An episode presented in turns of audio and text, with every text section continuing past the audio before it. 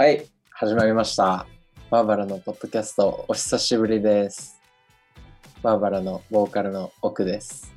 バーバラのギターのマルです。ドラムのマリです。はい。今日は、あの、この間リリースした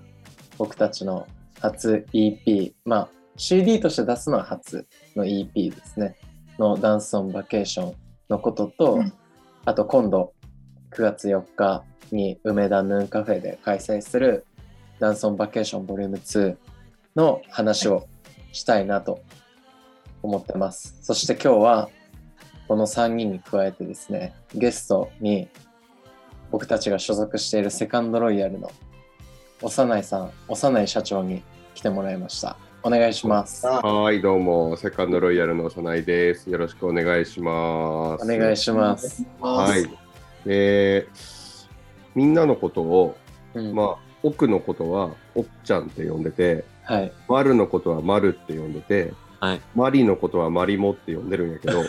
この辺のこう、何、ネーミングに対して、うんあのどういうふうなあの感じで言ったらいい？いつも通りでいいですよ。いつも通りで。はい。ということで、は呼んでいただきありがとうございます。お願いします。はい、お願いします。じゃあ、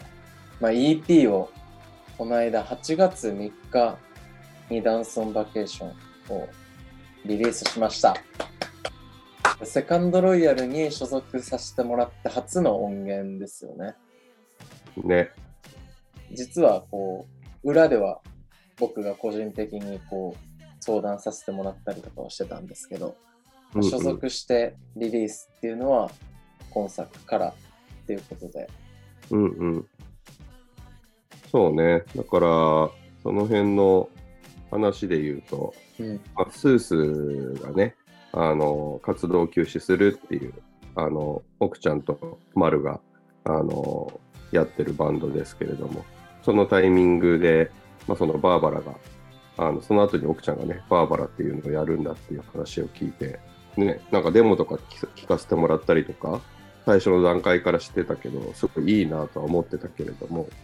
まあ、スースのやってる段階で、その奥ちゃんもそのバーバラ始めるってなって、じゃあバーバラもやるでってすぐ、気持ち的にはもうそういう気持ちだったけれども、うん。なんかそれは言わん方がいいなと思って、奥ちゃんのどういうふうな、こう、自分でどういうふうにこう、バーバラってバンドを広めて、なんかこう活動とかしていくんやろうっていうのを、うん。まあ見守る感じだったんだよね、当初は。はい、そうですね。そうそうそう。で、でもこんな俺が喋っててもいいんですか？大丈夫です。大丈夫です。俺が広げてみんなが喋った方がいいんじゃないかなっていう気がしたんですけれども、僕は、まあ、とりあえずね、あ僕はの、お察しでの大丈夫ですか？大丈夫ですよ。はい。で、えっと、最初、なんかこう活動いろいろしてるうちに、すごいこういい曲書くし、あの、なんか他のとこではもう出してほしくないなっていう気持ちもあったけど、はい。それはこうぐっとこらえ、ほここはもう他に行ってしまったらもうそれはもうしゃあないけう。ど、うんうんうんうんまあでも今ここで言うのはまあ良くないかもなっていうなんとなくのこう感覚があって、はい。そうそうそう。で、まあ、そういうのがあったんだけど、まあ奥ちゃんから、ちょっと次の動きどうしたらいいですかねみたいな相談が確かあって、最初の EP 出してからですよね。そうそう、あの配信でね、うんうん最初の EP 出してから、一個そのまあ、あの形としては出せたけれども、次の動きをどういうふうにしていこうかすごい迷ってるみたいな、なんか話聞きたいみたいなことを言われて、まあ、俺としてはこう待ってましたという感じではあったんだよね。はい。なんかその相談してほしかったからさうーん。自分からはこう、あの、あんま言わんとこうってこう思ってて。そうそうそう。で、おい、来ましたと思って、あの、ね僕、釣られたってこと？性格通り。こうふわーって広げてた雲の巣にカッて引っかかって。そういう。まあで、はい。そうそう、ある程度こう、だから、なんかこう、今後こういうふうな動いてったらいいのにな、みたいな、あの、うんうんプランはこう、あの、頭の中にあったから。ほうん。だからまあ、それの最初の段階として、う。うんまあ、その CDR とか作って、あの、そういうちゃんと音楽好きな人に、はいあの届けるような感じの動きしてったら、みたいなところから、なんかこう、バーバラにあの足を踏み込んだっていう感じかな。そうですね。確かに、You Only の CD を作ったのも、幼いさんに作った方がいいんじゃないって言われて、あの CDR 焼いたのもセカロイショップで焼かしてもらって、所属とジャケかではないもうちに、ジャケもうちに届いたしね。そう僕が家で、で初めてやったさ、あの CD 自分で買って、で、ジャケも自分で頼んで、で、なんか、こう、梱包するやつとかも自分で頼んで、で、僕の家に届かせるんじゃなくて、セカンドロイヤルショップに、住所をセカンドロイヤルショップで売って、セカロイに直で持って行ってもらって、そこで僕が CD 焼いてやるっていうのをやらせてもらって。いや、僕としては、なんかその網に引っかかったみたいな感じだったけど、あの僕としては、もうなんかそもそも鼻からセカロイででしかやるつもりなかったんで、なんかまあそれを受け入れてもらえるかどうかっていうところだったんですかね、僕の中では。ね、なんかそういうのも気持ちも、あの、なんか薄々は分かってたから、うん、まあ、その辺はなんかうまく今できてよかったなっていう 気持ちですね。これ、カップルの話 奥ちゃんもなんか顔赤く見えるしね。いやまあこういう明かりがね、俺のこの赤いのは完全にサマソニの日焼けではね、めっちゃ焼けてる、確かに。めっちゃ焼けてる。はい。で、まあ、そういう流れもあって、まあ、今回のダンスオンバケーションの EP のリリースにつながったっていうようなね、感じですよね。そう。で、まあ、セカンドロイヤルで初めて出させてもらう音源っていうのもあるし、あとバンドとしても5人で初めて作った曲たち、うんうんう5ん。人で作ったやつなんで、もう完全にこのダンスオンバケーションの中の5曲については。まあ、実はそのその前に出してる You Only Live Twice とか Anywhere at All とかあの Never Enough はっていうシングルは配信で出したやつなんですけど、それは実はもうこの5人のメンバーにで演奏したものではあったんですけど、一応名義としてマルは、ギターのマルはサポートだし、うん久米地も、久米くんも、えっと、プロデューサー兼うん鍵盤サポートっていう、まあ、あくまでも外の人としてこう入ってきてくれて、リリースした3曲。うんなので、こう、完全に5人がメンバーになってっていうのはダンスオンバケーションが初めて。なので、そういう意味でも、すごく、なんか、こう、今後、僕たちの思い出に残るっていうか、思い入れの深い EP になったんじゃないかなと思って。うんうん。なんかそのうん。5人で、あの、ちゃんとメンバーっていう形で、あの、レコーディング臨むまでの、そのなんか過程をさ、一緒に、なんか短い期間だったけど、見れたのはすごい良かったんだよね。その、久米くんをメンバーに、その丸がそのサポートからメンバーになるみたいな話の時とかも、うんあすごいいいなって思ったし、うん。で、プロデューサーとして参加してもらってた久米くんで、その時はキーボードのサポートとしてライブでもね、あの演奏してくれてたと思うけれども、うん。その久米くんを正式メンバーに誘うんだみたいな。その時はでも奥ちゃんはなんかすげえ、あのーなんだろうな。すごいなんかこう自分にギア入れてたっていうか。入れてたかも。うん。いや、そうそうそう、なんか、ポンポンポンポン。だからスースの時とかって、どっちかというと、まあ、あの、とあの4人の中で年齢1個下、まあ、その、そうですね。年下っていうのもあって、なんか、あの、まあ、みんなが思っ、こうなんだったら、まあ、こういうふうにしてったらいいかもね、みたいな感じの、なんか、弟キャラ的な立ち位置ではあったと思うんだけど、そのバーバラは自分のバンドだっていう、こう、意識が強いのか、その、ね、丸も誘うとかさ、久米くんも誘うとかさ、すごいなんかこう、自自己実現のためには何でもやりますみたいな、なんかそので、それを、おすごい成長してるなって、その奥ちゃんがね、あの、なんかバンドマンとして、うん。うん。で、それに多分その熱にみんなが、あの、動かされて、あの、参加するよって言ってくれてるじゃないかなっていうふうにも思ったから、なんかそれをうん、ね。うん、丸は、丸はどう思ったいやー、なんか男らしかった。うん。柄にもなく。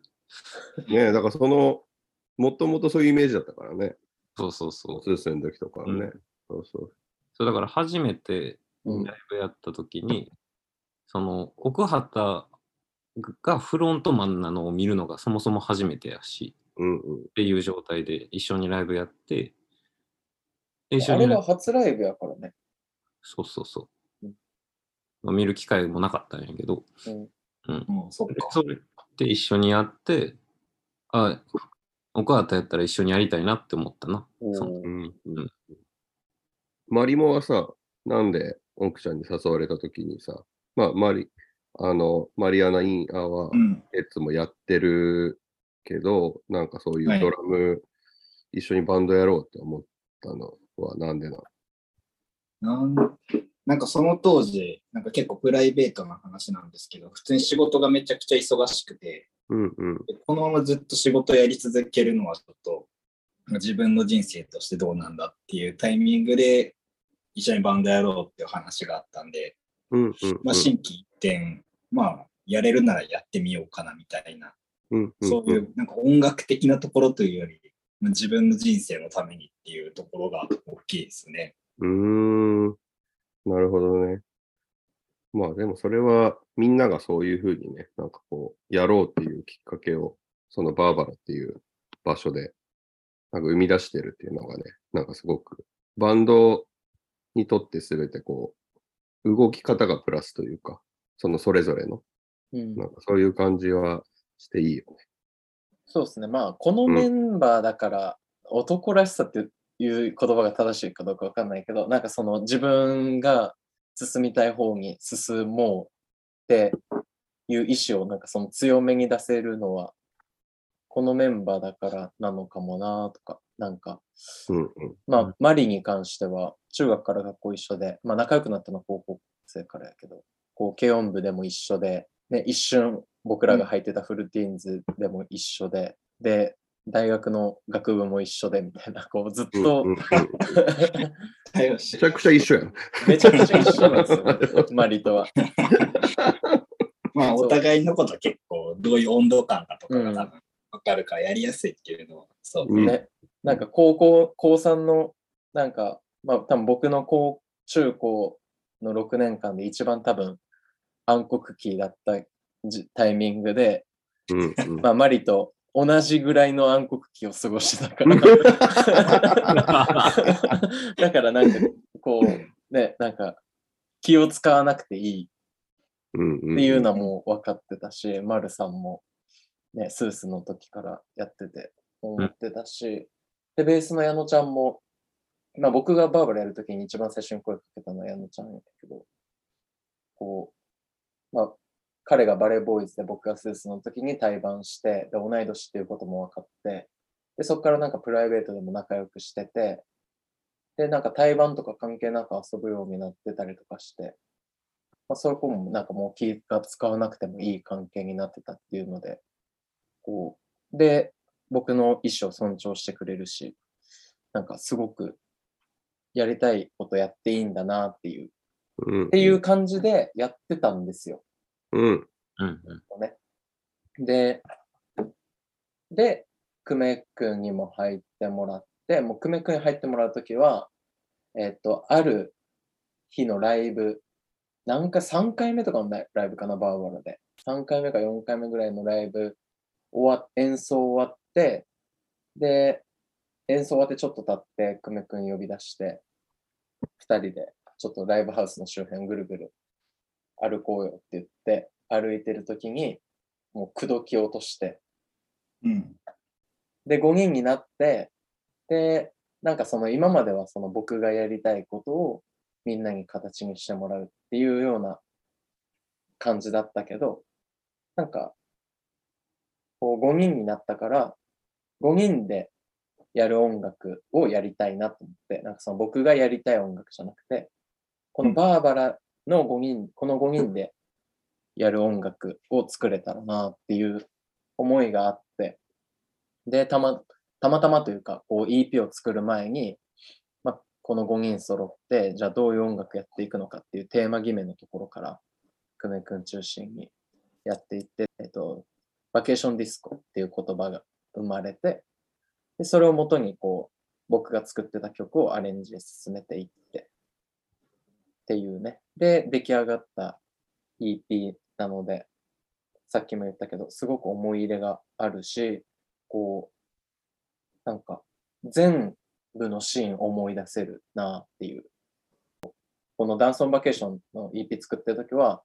こう、一曲僕が丸々もう作ったものを聞いて、こうやった方がいいんじゃないかっていう5人全員のなんかこう、アイデアみたいなのをこう、スタジオの中で形にしていって、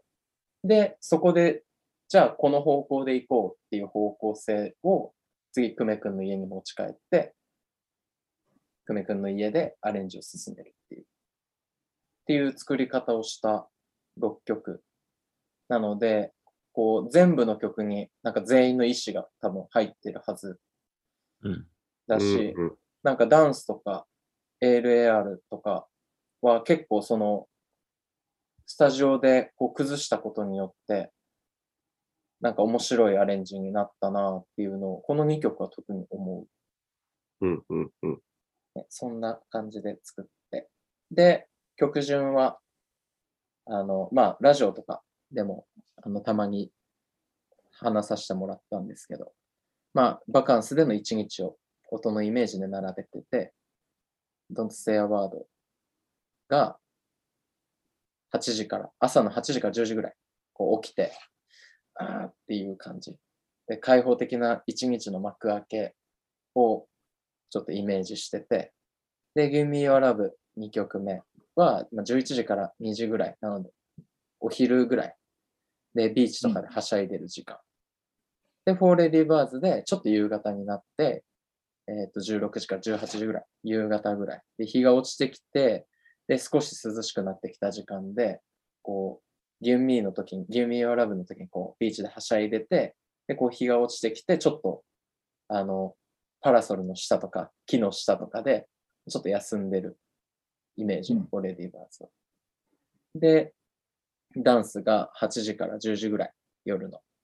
で、夕ご飯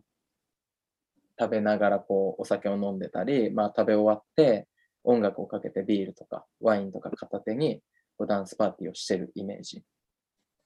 で、ALAR は12時から、夜の12時から2時ぐらい、夜中の2時ぐらい。うんで、まあバカンスだから、こう若者だけじゃないっていうなんか僕の中でイメージがあって、こう家族で行ってるイメージ。で、なんかこう近くにいる家族とかとこう一緒にパーティーしてて、ダンスとかの時間にこう夕ごご飯とか一緒に食べて、で、そこでこう ALAR の時間帯では、こうもう大人たちは寝てて、でもこう残ったこう若者たちがこう泥酔しながら、こう、まだ遊んでやるぜっていう感じの時間。で、マイガール、最後の曲マイガールで、が、もう早朝4時とか6時ぐらい。で、少し昇った太陽を見て朝が来てることに気づいて、なんかこう明るくなり始めた外に出て風を浴びてるイメージ。なんかこう、僕らが大学生の時、メトロとかでオールナイトで遊んで、うん。こう外に出た時に明るいみたいな。で、なんかちょっとテンション上がってうん、あのなんか食べて帰るか早起きてとか食べて帰るか、みたいな、あのぐらいのテンション。っていう、まあそんな感じで曲順は実は並べてます。あの、レコーディングの時の話をちょっと聞きたいなと思ってて、うんうんまあ、結さ3日間だったっけな、レコーディングは。3日、4日かな？4日か4日かな。結構、なんだろうな。6曲入りにしては、ゆっくり撮ったというかさ、うん。うん。スタジオ、しっかりこう入ったって感感じがするんだけど、はい。そう、レコーディングどうだったかなと思って、みんな。そうですね。なんか僕はもともとやってたマリアナ・インワーヘッズっていうバンドでは、ドラムを結構打ち込みにしてて、うんうん。だから演奏してレコーディングするっていうのが、なんかもう本当にフルティーンズぶりぐらいのえお状お態そうなんや。めちゃくちゃ緊張しましたね。で、あとはその、う当時は19歳とかだったんで、あのドラムの音作りの重要性とか、あんま分かってない状態でもう全部お任せでっていう風な状態だったんですけれども、うんまあ、あの、年を経て、ドラムの音作りの重要性とかをかなり理解して、そこを結構詰めてやりたいなって思ってたんで、んうん。で、だからドラムテックでも、あの、ストレスのジョンさんとかにうん、入っていただいて、あのーまあ、音作りをかなりちゃんと作り込んでっていうのもあるんで、そこゆっくりできたのは結構、個人的には嬉しかったですね。なんか結果としても、あの、録音、今回の EP かなりドラムの音がかなりいい内容になってるかなと思います。なんとなく、あのレコーディングをきっかけぐらいな感じで、マリモのそのドラムへのなんかこう、なんだろうな、一歩踏み込み方が何歩もその後どんどん踏み込んでってる感じというか、うんドラム、ドラマーになってきてるなっていう印象を受けております。ありがとうございます。うんあの、レコーディングの時に、あの、パーカッションのサポートで、あのーソーシャルフェイバリットミュージックの新庄さんに入っていただいたんですけれども、あのダンスの、えっ、と、ボンゴとか叩いていただいてるんですけれども、なんかあれほぼ即興でやってもらったんですよね。うんうんうんで、まあ、あの、その即興でやって、すごい、ビートだけでこんなに聴かせることができるんだっていうのに結構感銘を受けて、そこからちょっとビートをもう少し理解した方がいいなと思ったんで、まあそこからそうですね、ドラムもっと上手くなりたいなっていう意識は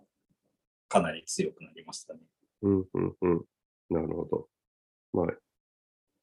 そっかそ。うんいいレコーディングだったね。それすごい自分のためになりました。丸は、なんか、スーツの時と、うん。あのーまあ、から結構レコーディングは何回もしてると思うけど、はい。だからどうだっまあ、今回のレコーディング、まあその今回の EP の6曲って結構